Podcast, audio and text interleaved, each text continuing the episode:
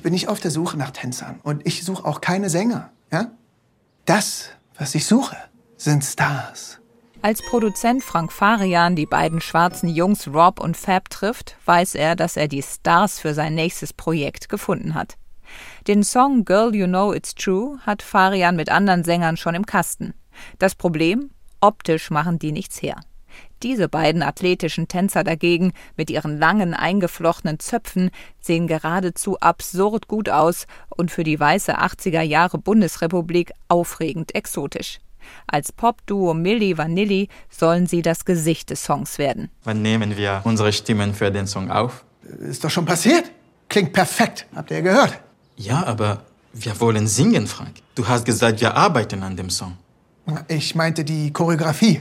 Ich will von euch 150 Prozent, okay? Weil die Leute, müsst ihr wissen, die hören.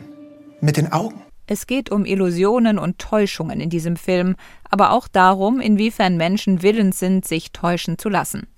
Frank Farian hat aus dieser Gratwanderung ein Geschäftsmodell gemacht.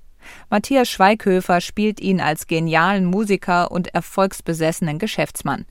Zwar umweht ihn immer die leicht piefige Aura von Kartoffelsuppe, aber er produziert einen Hit nach dem anderen. Vor allem hat er begriffen, wie das Musikfernsehen MTV die Regeln des Popbusiness geändert hat. Nicht auf die Stimme, auf den Look kommt es an. Und den verkörpern Milli Vanilli perfekt. Auch in den USA werden die beiden zu Megastars. Der Ruhm steigt ihnen allerdings schnell zu Kopf. Bald hält sich Rob für größer als Elvis oder die Beatles. Girl You Know It's True schildert den rasanten Aufstieg und den brutalen Absturz von Milli Vanilli. Die Freunde Rob und Fab führen als die zuweilen etwas unzuverlässigen Erzähler selbst durch den Film ihres Lebens. Ihr habt bestimmt eine ganze Menge Zeug über uns gehört. Dass wir Fakes wären, Betrüger, Lügner, Diebe, Drogensüchtige, Sexsüchtige, dass wir Marionetten wären. Habe ich noch was vergessen? Regisseur und Drehbuchautor Simon Verhöfen gibt Robert Pilatus und Fabrice Morvan die Deutungshoheit über ihre Geschichte zurück, die sie lange verloren hatten. Denn nachdem Frank Farian zugab, dass die beiden nie selbst gesungen hatten, duckten sich alle Verantwortlichen aus Plattenfirma und Management weg. Den gewaltigen Shitstorm für diesen Deepfake des analogen Zeitalters bekamen ausschließlich die enttarnten Playback-Sänger ab. Simon Verhöfen entwirft auch ein Bild des Musikbusiness der späten 80er und frühen 90er Jahre. Meist sind es Weiße, die schwarze Künstler ausbeuten. In diesem Fall neben den scheinbaren Sängern von Milli Vanilli auch die echten Stimmen der Band oder die afroamerikanische Hip-Hop-Crew Numarx, deren Song Girl You Know It's True Farian für seinen Welthit nutzte.